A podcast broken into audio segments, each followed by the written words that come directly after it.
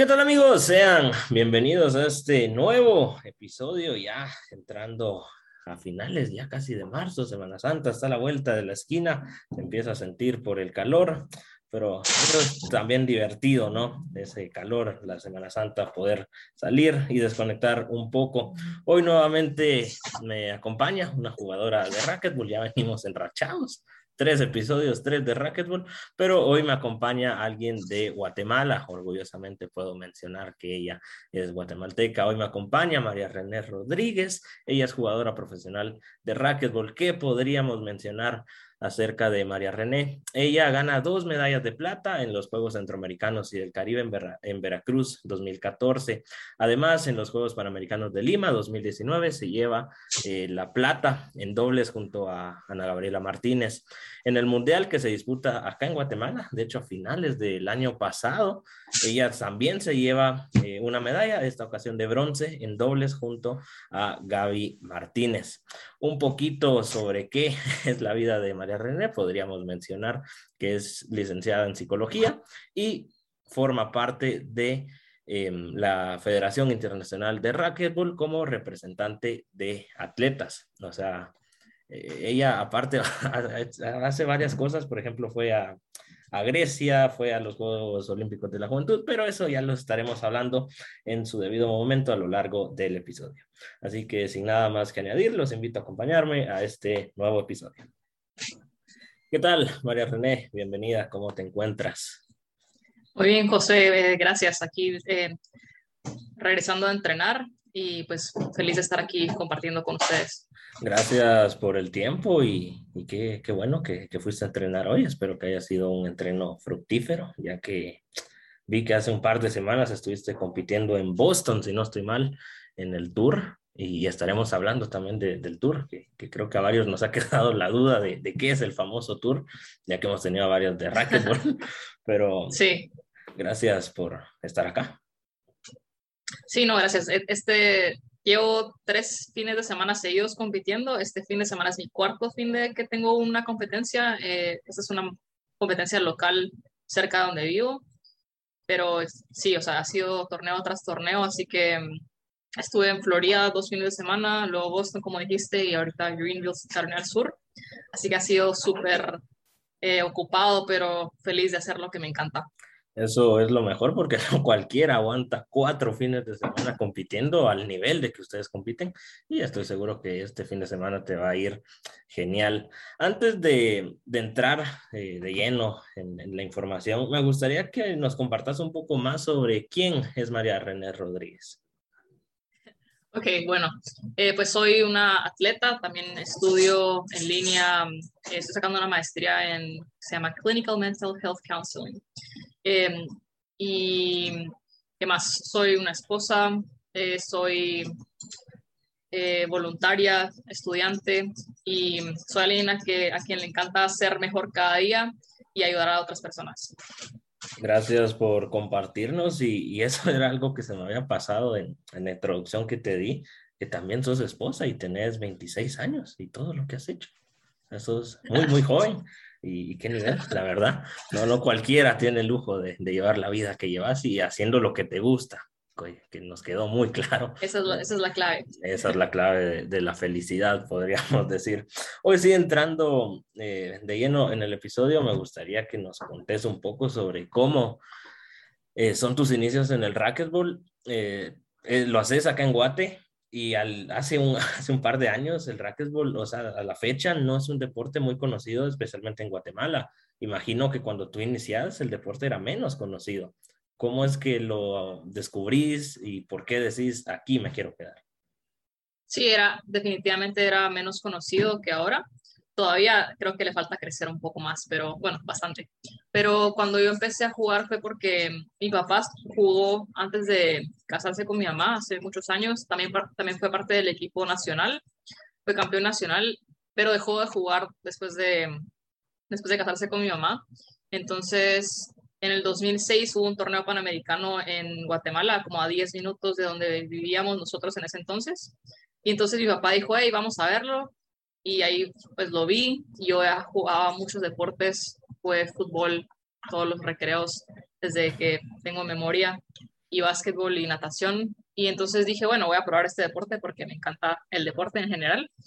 Y como un año y medio después de haber empezado, fui a mi primer mundial juvenil en Arizona.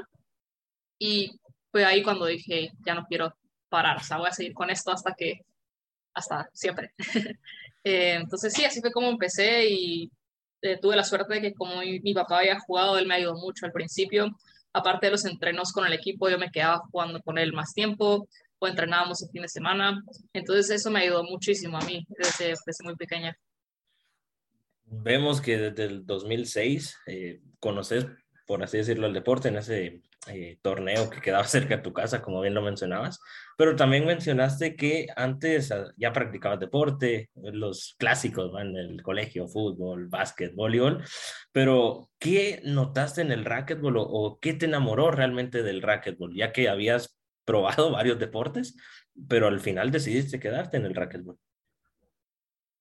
Mm, no sé exactamente, bueno, creo que es algo, algo interesante del racket, es como cualquier deporte individual, es la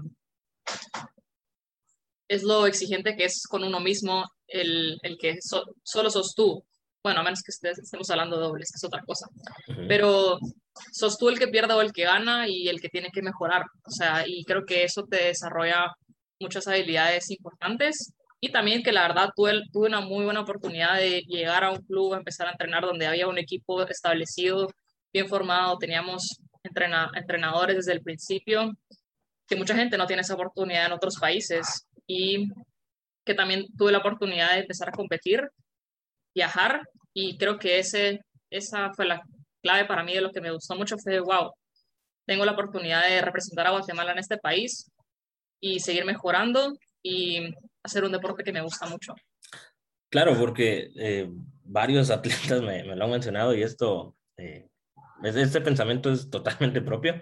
Creo que no hay mayor satisfacción de, o sea, representar a tu país en el extranjero, decir, ah, la gran, eh, ella es de Guatemala o él es de Guatemala y consiguió esto, ¿va? Por, y más ahora en el deporte, que vemos que en el contexto que estamos viviendo de tantas malas noticias, el deporte realmente te da alegrías. Y, y tú lo has hecho a lo largo de los años con tu compañera, que ya estaremos hablando un poquito eh, de esa relación que, que, se llega a crear eh, fuera de la cancha. Mencionabas que, y evidentemente cambia mucho el racquetball entre eh, jugarlo individual y jugarlo en parejas. Eso es algo que a mí me sorprendió mucho el año pasado cuando fui al, al Mundial que en un cuarto tan pequeño y, la velocidad del racquetball, yo siempre lo digo, no son segundos, son milisegundos. Ahí cerrar los ojos y ya te perdiste el punto. Y, me sorprendió y, y, admiro que cuando juegan en parejas, cómo se llegan a coordinar para decir yo voy a esa o, la voy a tirar aquí para que no llegue el rival y cambia mucho. Y me gustaría que nos contes un poco desde tu experiencia, eh, ¿qué es lo más difícil del racquetball? Si quieres nos contás un poco en, lo individual y ya en parejas, que es donde te has eh, jugado más tiempo, podríamos decir. Sí, claro. yo creo que lo, lo difícil y a la vez lo bonito del racket es que hay tantas variables y hay tantas cosas que mejorar y tantas cosas que trabajar. Y creo que mm, a la vez es lo, es lo que me gusta, que siempre hay algo que, que puedes, como digo, mejorar y como es un deporte súper rápido, súper explosivo. Y a mí me ha tocado trabajar mucho el tema de la, de la velocidad y la reacción. Entonces, sí, creo que, creo que esa, la cantidad de variables que hay en el, en el racket es lo que es un poco lo más difícil. Ok. Y ahora te, te voy a poner un poco eh, entre la espada y la pared. Imaginemos que, que la Federación Internacional dice, ok, desde abril del 2022 vamos a cambiar las reglas y ahora el atleta solo va a poder jugar o individual o en parejas. ¿Tú cuál escogerías y por qué te quedarías eh, en esa disciplina? Ah, eso dependería de varias cosas, pero sí, lo, ah, no sé, qué, qué, buena, qué buena pregunta, qué difícil, la verdad me encantan las, las dos disciplinas, la verdad, pero honestamente te diría por, cuestión económica, te diría dobles, porque hemos, nos ha ido mucho mejor en dobles de lo que me ha ido en singles. He, tenido medallas más de ese lado y por eso es que tengo apoyo del Comité Olímpico. Entonces no te podría decir, dejo eso y me voy por singles, por más que me guste también singles. Ok, buena, buena respuesta, saliste bien del conflicto de donde te había metido. Em, mencionábamos al inicio del famoso tour que, que has estado eh, jugando y, y, por lo menos a mí me genera duda. Eh, ¿Qué es el tour? Por lo que entiendo son eh, torneos en diferentes ciudades, especialmente en Estados Unidos, pero me gustaría que nos contes un poco cómo si es tipo liga, que al final del año eh, se cuenta, ah, eh, ella quedó primero en cinco y, por eso es la ganadora del año, o cómo funciona realmente el tour. Pues sí, es un, es un circuito profesional tipo el de tenis. Entonces, en cada, torneo al que tú, en cada torneo al que tú participas, tú obtienes puntos dependiendo de la posición en la que quedaste. Y al final del año, esos puntos se van acumulando en cada torneo.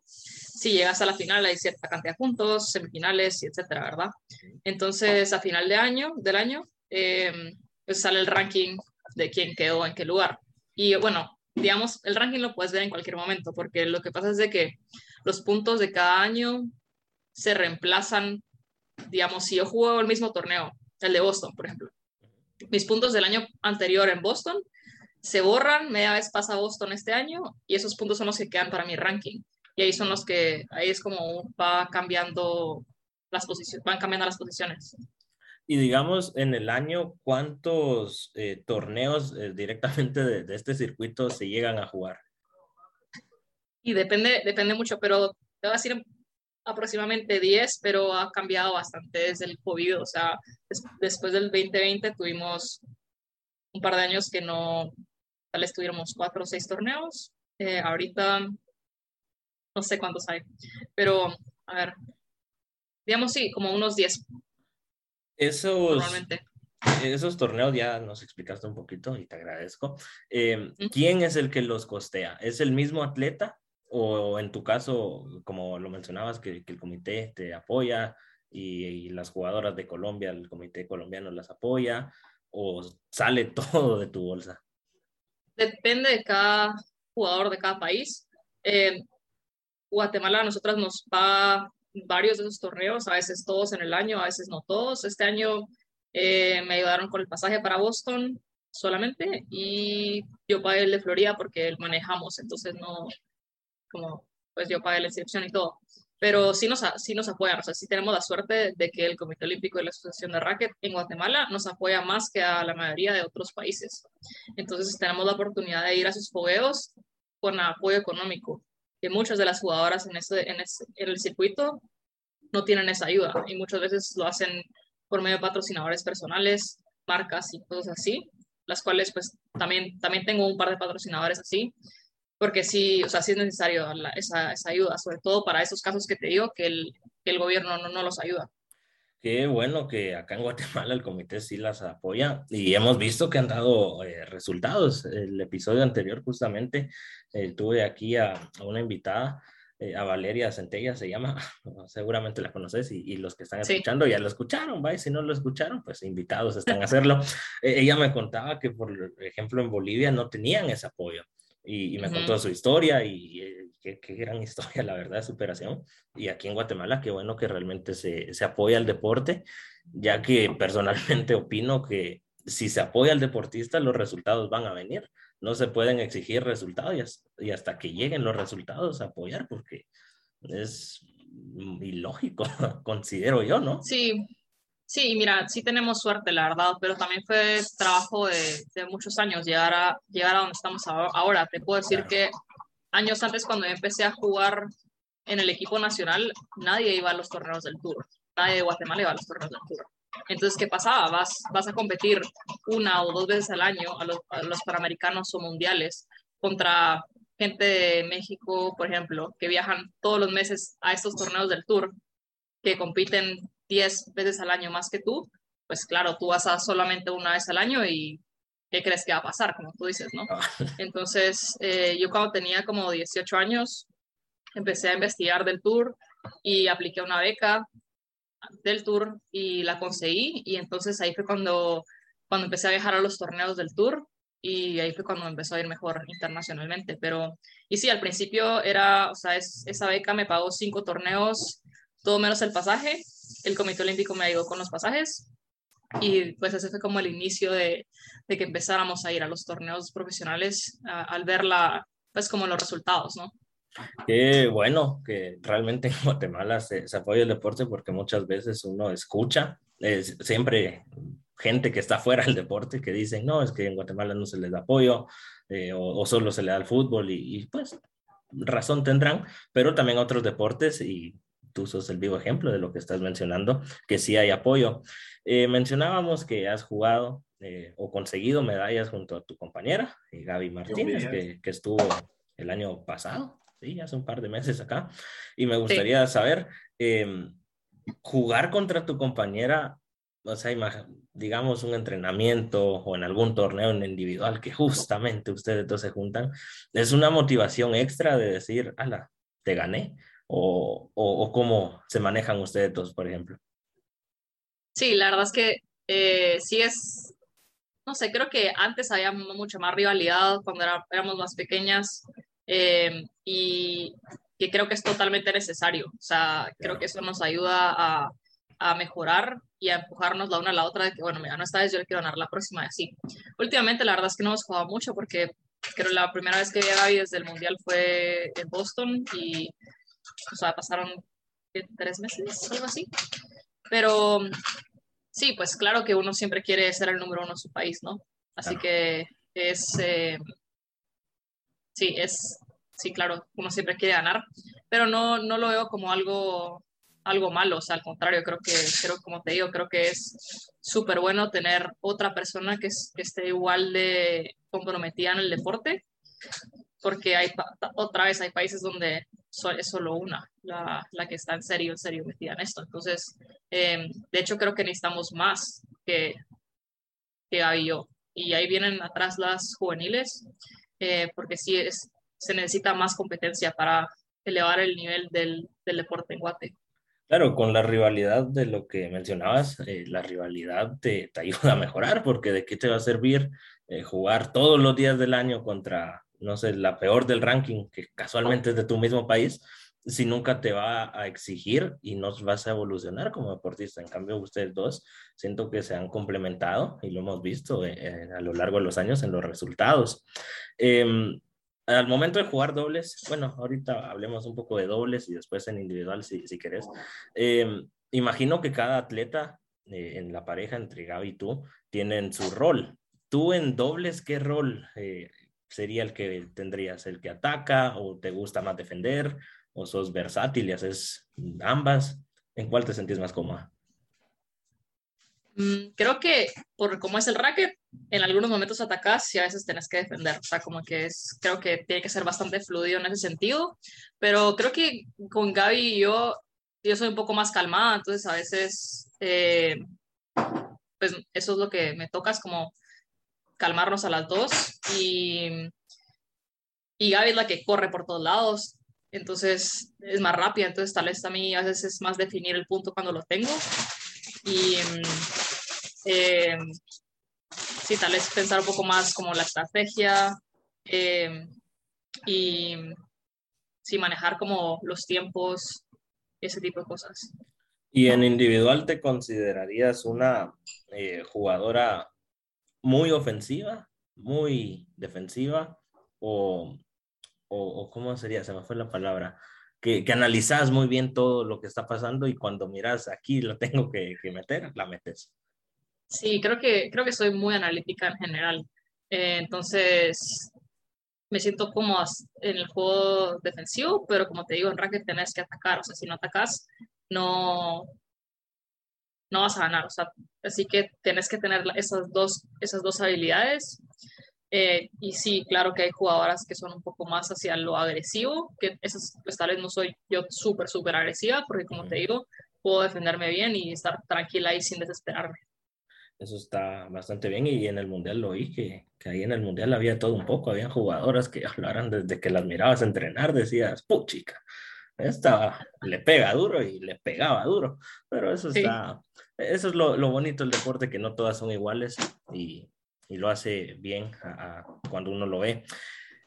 Mencionabas en el tour, eh, toca viajar, eh, los Juegos Panamericanos tristemente no son en Guatemala, también te toca jugar afuera, pero hablando específicamente en el Mundial que acaba de pasar acá en Guate, ¿crees que jugar de local afecta en el sentido de me van a exigir más los resultados que si el Mundial sea, no sé, en México, por ejemplo?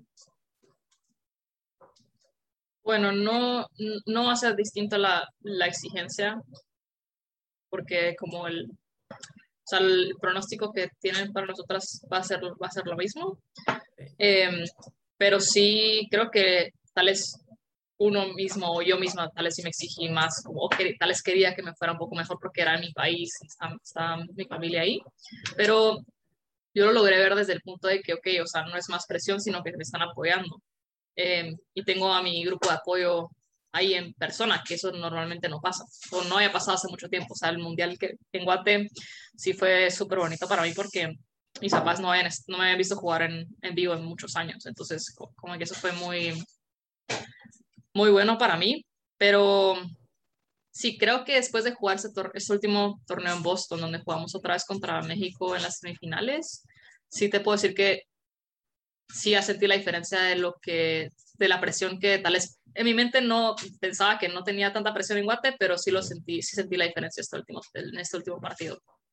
Sí, claro, evidentemente la, el hecho de jugar de local, o sea, a veces uno se mete la, la presión, como bien lo mencionabas, de, estoy de local, o sea, no, no, me pueden venir y ganarme la medalla, pero obviamente te motivan porque, o sea, en cada torneo que vayas vas a tener a tu grupo que te apoya, pero en lugar de ser, digamos, tres o cinco personas, en el Mundial tenías a, a 20 aplaudiéndote, eh, ya en la recta final, yo me acuerdo una noche, el graderío se llenó y fue una noche mágica ver ahí que, que, Guatemala iba avanzando de rondas hasta eh, conseguir la medalla de bronce. Em, mencionaba, bueno, hablando fuera de, de, micrófonos y, de grabaciones, eh, me comentabas que no eh, vivís en Guatemala, vivís en Estados Unidos. Y hablábamos un poquito de cómo fue ese proceso de, de, la pandemia al estar en Estados Unidos. Acá en Guatemala se cerró todo, en Estados Unidos a lo mejor se abrió un poquito antes por, por ser Estados Unidos, ¿no? Pero, ¿qué, ¿qué tanto te afectó la pandemia en el sentido, obviamente separaron las competencias, pero en el sentido físico, ¿qué hacías para mantenerte activa? Eh, habías con, tal vez conseguiste algún lugar donde entrenar eh, mientras todos estábamos encerrados. ¿Cómo fue ese proceso? Sí, pues la verdad, eh, en ese entonces yo vivía en Texas con una amiga y ella tiene una casa con un jardín muy grande y también tiene una bicicleta marca Peloton, así que con eso me mantuve bastante en forma. Entrenaba, bueno, salía a correr, usaba la bicicleta, que tiene como em, ejercicios, no ejercicios, sino workouts ya hechos y de alta intensidad, de HIIT, de HIIT, HIIT es como intervalos em, y es buenísimo. O sea, tenés en la pantalla a la persona dándote la clase diciéndote qué hacer y luego tú lo estás haciendo y son súper duras y la verdad es que me, me, encantó hacer eso, que normalmente no lo hacía. Y luego conseguimos una como red donde podía hacer el swing de racket y la bola regresaba. Entonces lo hacía también afuera de la casa.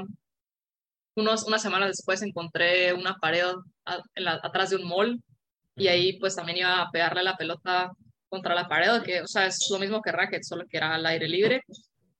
Y, pero sí, la, la, el, la cuarentena duró menos. Acá fueron como unos cuatro meses tal vez que estuvimos sin poder ir a las canchas de racket eh, y luego ya empezamos a, a, ir otra vez. Entonces fue un poco más corto que en Guatemala, pero, pero sí, la verdad es que fue, fue, un, fue un buen tiempo. O sea, por más de que lo extrañaba, pude hacer otras cosas que no hacía tanto antes, como te digo, salir a correr me encanta y lo hice más seguido y logré correr más lejos de lo que había corrido antes porque normalmente no trato de correr largas distancias, o sea, racket es explosivo y corto y, ya, entonces sí, fue, fue, fue divertido.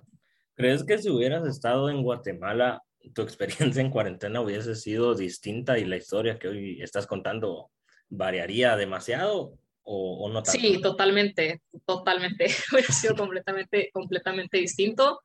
Eh, creo que, como te digo, tenía mucho más espacio al aire libre y hubiera, creo que tal vez, bueno, no, no sé, pero pensándolo así, creo que me hubiera desesperado más en Guate porque no tenía, no tendría, como te digo, la bicicleta, al aire libre, tantas opciones, creo yo, como tuve acá. Qué bueno que te afectó, porque obviamente a todo el mundo nos afectó, pero no te afectó tanto, ya que como bien lo mencionaste, en Estados Unidos, en un par de meses, ya todo era normal acá en Guate. Vamos poco a poco saliendo, pero no terminamos de salir como bien lo estás haciendo allá en Estados Unidos. Sale el proceso de, de cuarentena, se acaba, vuelven a, las canchas y todo. Y me gustaría que nos contes un poco cómo fue ese primer torneo eh, post cuarentena. ¿Cómo te sentiste? ¿Cómo viste el nivel? A lo mejor decís, Alarán, había un atleta que siempre llegaba a la final, pero ahora se quedó en primera ronda porque no pudo entrenar muy bien, no sé. ¿Cómo fue ese primer torneo?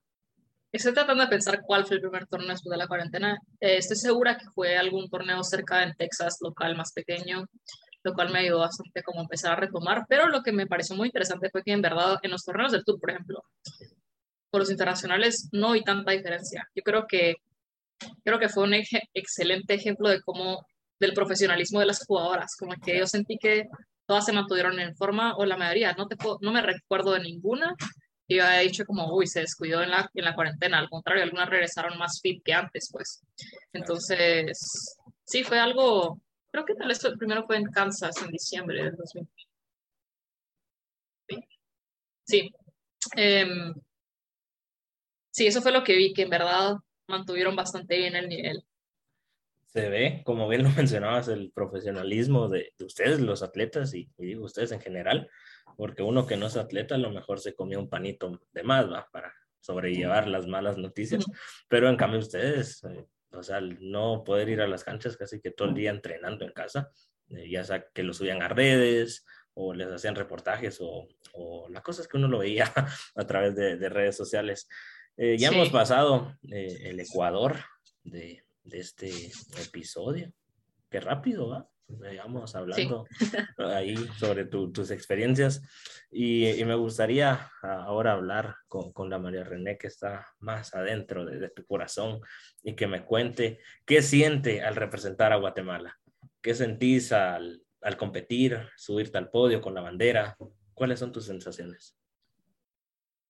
Siento una gran alegría, mucho orgullo y también mucha responsabilidad porque creo que es un, sí, es, es, algo que claro que uno se lo gana, pero también es, es una gran oportunidad y, no cualquiera tiene esas oportunidades. Y no te digo, te digo porque en nuestro país mucha gente pues viene de familias o de situaciones de pobreza donde nunca van a tener una oportunidad de siquiera aspirar o, o poder tener un camino que se les abra para poder llegar a, a competir por su país. Entonces creo que tengo suerte y, y a la vez también quiero, quiero que cuando vean Guatemala en mi camisa, que la gente pues vea algo bueno de Guatemala, ¿no? Porque a veces también, como tú decís, a veces son puras malas noticias y la gente tiene estereotipos, en otros países la gente tiene estereotipos de Guatemala muy malos, entonces como que siempre tengo eso en mi mente.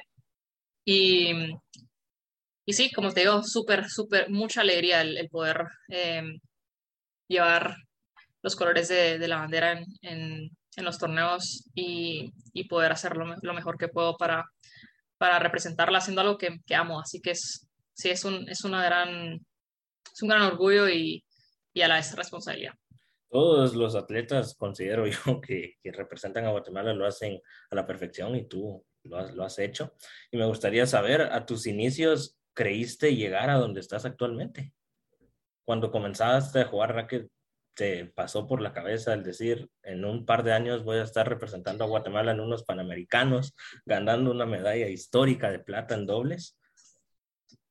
Creo que cuando empecé a jugar no, pero media vez empecé a competir y todo, desde pequeña me veía compitiendo en el tour y ganando medallas, como que no, sí, creo que, creo que sí, desde pequeña me, me empecé a visualizar eh, estando donde estoy, aunque al, claro, cuando agarré la primera raqueta nunca dije, nunca pensé que iba a llegar a, a esto y no solo a, la parte competitiva de racket, sino también no tenía idea de todo lo que hay atrás del deporte en general, el, el movimiento olímpico.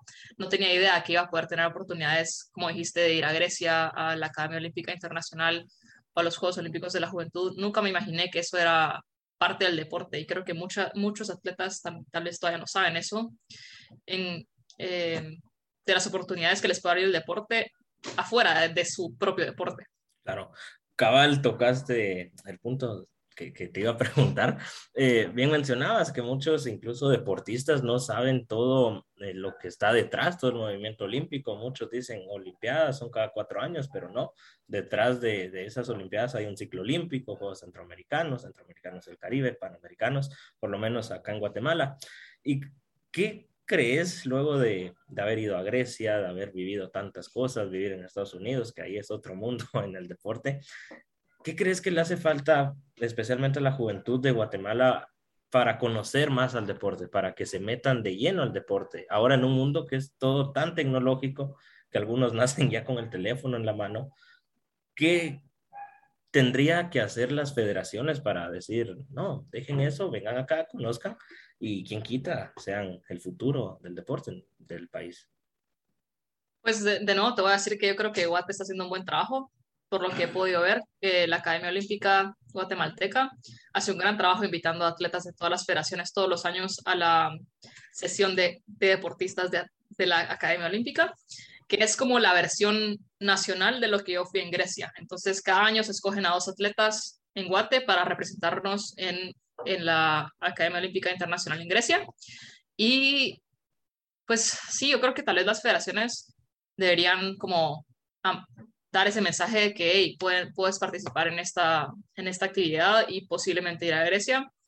Eh, no sé qué tanto lo hagan cada federación. Yo de verdad lo empecé, creo que lo conocí por Juan Diego Blas de Frontón, que está en la Academia Olímpica Guatemalteca, pero sí creo que mucha gente sabe, muchos deportistas sí saben de, de, esto, que en comparación a otros países, de nuevo, no sé qué tantos, no tengo números, pero, pero es lo que he visto en mi experiencia. Entonces, y pues para los jóvenes, pues claro que, que estén interesados, eh, investigar, preguntar a la gente que haya ido, eh, qué oportunidades hay y estar activos. O sea, hay varios programas de voluntariado también en los que se pueden empezar a involucrar y ahí es donde empiezan a, haber más oportunidades también. Bien lo mencionabas, los voluntariados a veces te abren puertas y te hacen y te llevan a conocer cosas que a lo mejor uno nunca se imaginó. Y, qué bueno, por lo que estoy escuchando de tu experiencia, que Guatemala lo está haciendo realmente bien, porque como te repito, que lo mencioné en el, en el transcurso de lo que vamos hablando, muchas veces uno escucha por, por fuentes vecinos, familiares que dicen, no, es que aquí en Guate no se apoya el deporte, pero no, realmente sí hay apoyo y esperemos que, que, esto siga por muchos años y que quien quita en un futuro no tan lejano Guatemala sea eh, una potencia en algún deporte. Eh, ya casi cerrando el episodio, eh, siguiendo esta línea de lo que estábamos mencionando, ¿crees que Guatemala o, o en qué top colocarías a Guatemala en cuanto al nivel de racquetball? nivel de racquetball en general, infraestructuras, entrenadores, el nivel de los jugadores, ¿crees que estamos atrasados o, no tanto? Si quieres solo de América para no, no, complicarnos tanto. Mm, ¿Cómo atrasados o a qué te referís? Por ejemplo, que digas, en México los atletas eh, tienen una técnica distinta y nosotros nos regimos a, a técnicas de, ¿qué te digo yo?, hace 5 o 10 años porque los entrenadores no quieren cambiar su mentalidad.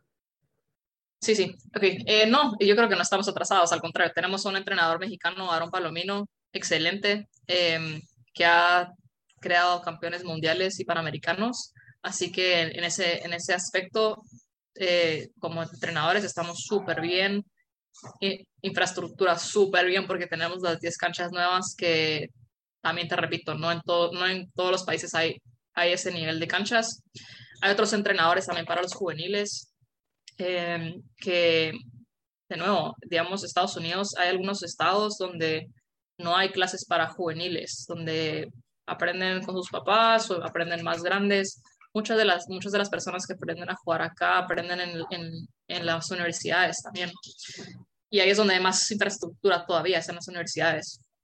Entonces, y no, no, hay canchas públicas, pero tal vez, digamos, donde yo vivo, hay muchas canchas públicas, pero es de dos en dos, máximo tres. O sea, no hay diez en, en donde yo vivo.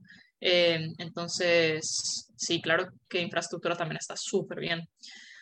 Así que creo que lo que falta es un poco más de tiempo, un poco más de esfuerzo en que crezca el deporte, en dar, eh, presentárselo a más gente, a más niños.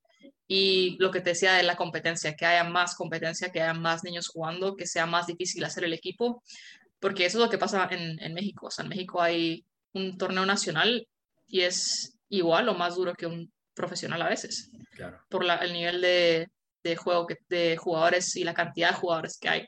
Entonces, eh, sí, creo que eso es lo que hace falta un poco más tiempo.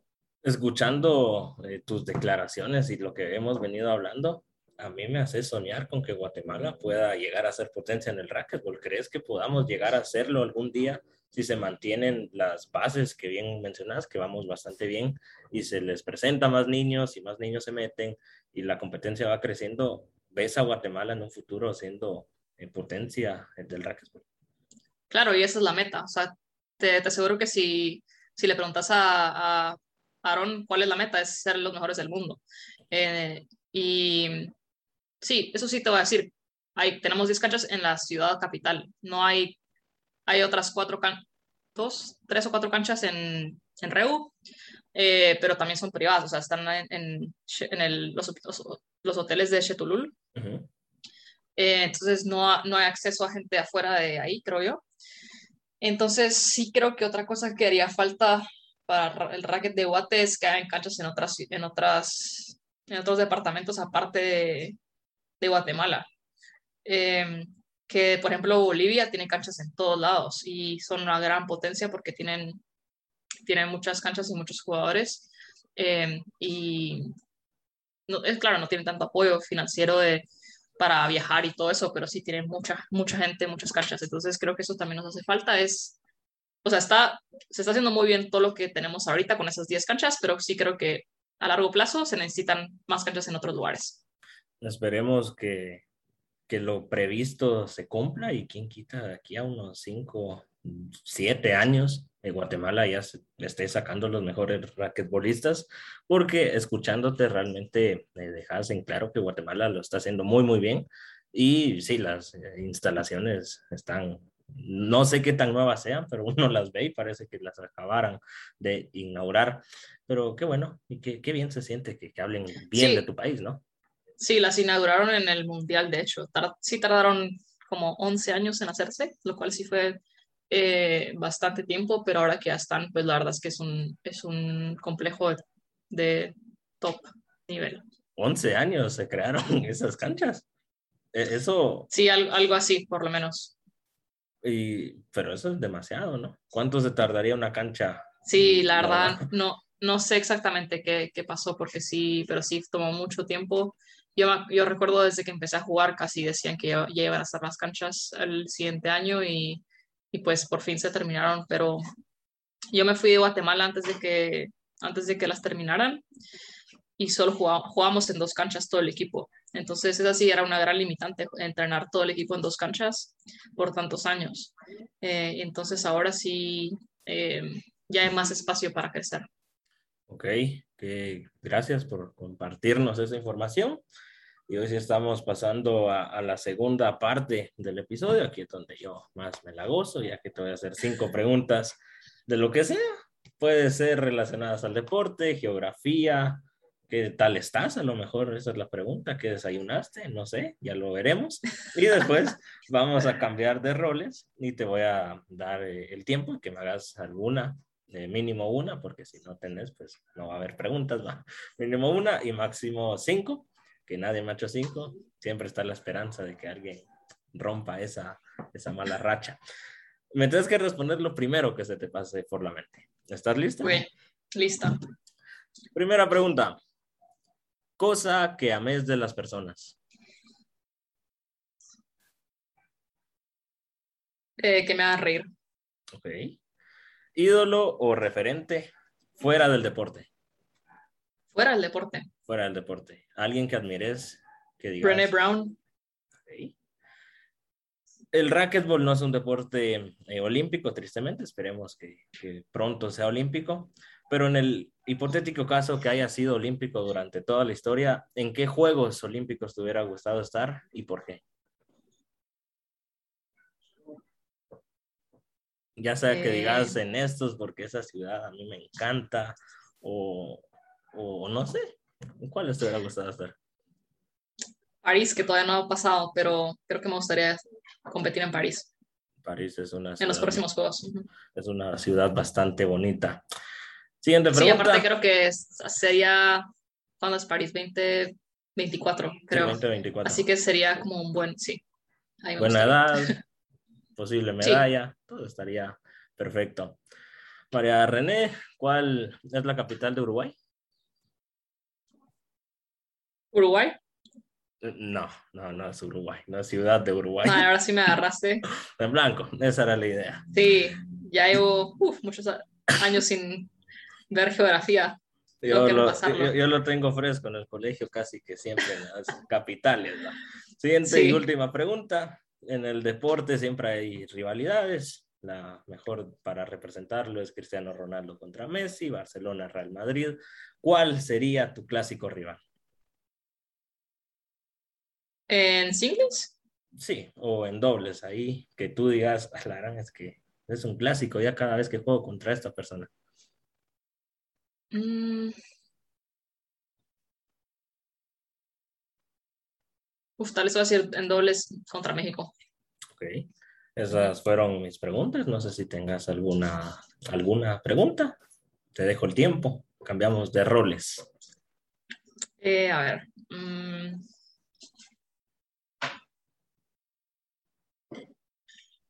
Sí, ¿qué, qué crees tú que le hace falta al deporte en Guate?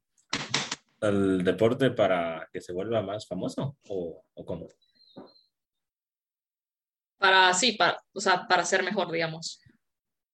Ah, pues un par de cosas, la verdad. Primero, que, pues, esto es pensamiento propio, que se le debería dar la misma importancia a cada deporte. Tristemente en Guatemala, todos sabemos a qué deporte se le da más importancia y nunca nos dan buenos resultados. ¿va? No vamos a mencionarlo, solo son dos porterías, 11 jugadores de cada equipo y a esto se le da mucho, pero a veces los resultados vienen de otros deportes. Entonces, darle eso, eh, el apoyo a cada federación, a cada sí, federación de, de diversos deportes y que se vayan creando canchas, como bien mencionabas. En Guatemala hay buenas canchas de, de racquetball en la ciudad capital, pero a lo mejor en el interior no. Entonces, a lo mejor ir abriendo distintos, no tanto, ¿va? porque Guatemala tampoco tiene eh, el poderío económico para crear el montón de canchas del montón de deportes en todo el país, pero irlos dando a conocer poco a poco. Aparte, y esto ya sería propio de los guatemaltecos, es que tristemente el guatemalteco solo, a veces uno solo habla para juzgar. Es que a veces uno comienza algún deporte y, y las personas que en teoría te van a apoyar, o sea, tus familiares, tus amigos, te van a decir, no, hombre, ¿para qué te metiste a, a voleibol si vos siempre fuiste bien malo? ¿va? Entonces, a lo mejor cambiar la, el chip de las familias de que sí se puede vivir del deporte. Cuesta, obviamente, pero no es imposible. Y a lo mejor hacer oídos sordos al momento de que alguien te venga a, decir algo malo, que, al final solo son palabras. Pues. Eso cambiaría yo, siento. No sé si tengas algún comentario, alguna otra pregunta. Eh, no, sí, o sea, creo que, como tú decías, sí se puede vivir del deporte, pero sí te va a decir de que no dura por siempre y sí creo que es importante que también los atletas se empiecen a preparar para eso. Claro. Porque sí conozco varios casos de gente que como que nunca hizo nada más y luego es más difícil así, o sea, sí, sí, creo que empezar a hacer, a empezar a trabajar en algo es, es bastante importante y, y, claro, es difícil, pero sí se puede hacer, sí se, puede, sí se pueden combinar las dos cosas si uno es disciplinado y, y se pone las pilas. Totalmente de acuerdo. No sé si tengas alguna otra pregunta o, o no, no sé. Eh, sí, eh, ¿en, qué, ¿en qué Juegos Olímpicos te gustaría participar a ti? O haber participado.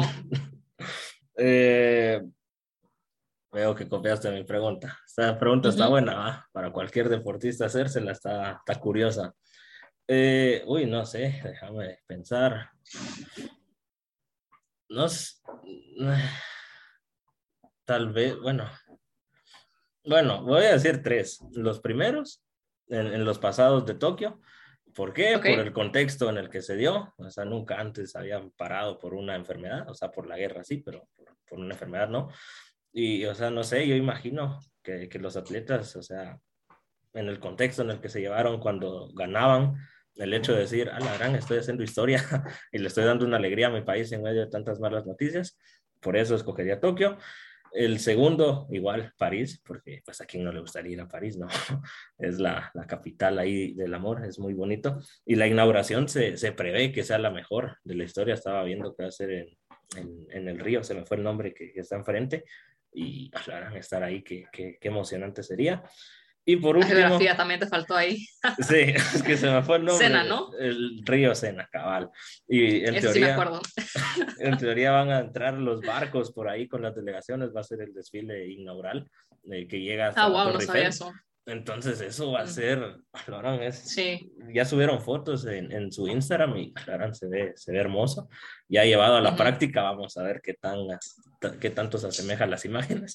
Y por último, eh, en los Olímpicos de, del 92, creo que fueron en Barcelona, no estoy mal. ¿Por qué? Porque me gusta la ciudad de, de, Barcelona. Geográficamente es la ciudad más perfecta en su construcción. Uno lo ve desde el cielo y, oh, qué hermosa esa ciudad. Junto a, Buenos Aires. Buenos Aires también fue, fue bien pensada a la hora de construirse, pero en eso sería. No sé si tengas okay. ¿Algo más? No, con eso creo que ya. Bueno, pues qué triste es decir adiós, ¿no? Estamos llegando al, al final de, este episodio. Te agradezco el tiempo. Eh, te dejo el tiempo para que te puedas despedir, enviar saludos, dar algún consejo a las personas que se quisieran meter al deporte y no lo han hecho por miedo. No sé, el tiempo es tuyo. Sí, pues no, solo decirle gracias a todos los que están escuchando y motivarlos a que busquen eso que les gusta, que puede ser, puede ser un deporte, puede ser la música, el arte, em, no sé, hay mil cosas, pero que encuentren esa, esa pasión y eso que, que los, que, los ha, que los motive lo suficiente para, para trabajar en eso todo el, todo el tiempo, por más que sea difícil combinarlo con, con los estudios o con la familia, con lo que sea, tener, tener un hobby o otra pasión es súper importante en la vida para, para trabajar en uno mismo y para también manejar todo lo demás que pasa, todos los desafíos y cosas que suceden, porque mm, sí, pues la vida no es fácil, pero creo que el deporte me ha enseñado a, a salir adelante de situaciones difíciles y, y, creo que es una de las cosas, otra de las cosas buenas de, de hacer deporte. Gracias nuevamente por el tiempo y por ese consejo. Y estamos llegando al final. No, no queda más que agradecer por haber escuchado este episodio y también no está de más mencionar y resaltar, seguir las redes sociales, Instagram, eh, Spotify y YouTube y ahora TikTok, porque somos chicos tecnológicos y nos vamos abriendo campo en las redes sociales. Ya creamos el TikTok como hablando con el Prezi. También no está de más resaltar, independientemente de qué país sean, vacúnense, porque solo así vamos a poder salir adelante. Y cuídense ya que se viene Semana Santa y por lo menos en Guatemala se prevé que si nadie se cuida, los casos van a dispararse como ya se vio a lo largo del 2021. Sin nada más que añadir, los invito a escucharnos en próximos episodios. Se despide de ustedes, su servidor y amigo Josué Acevedo que les desea feliz tarde.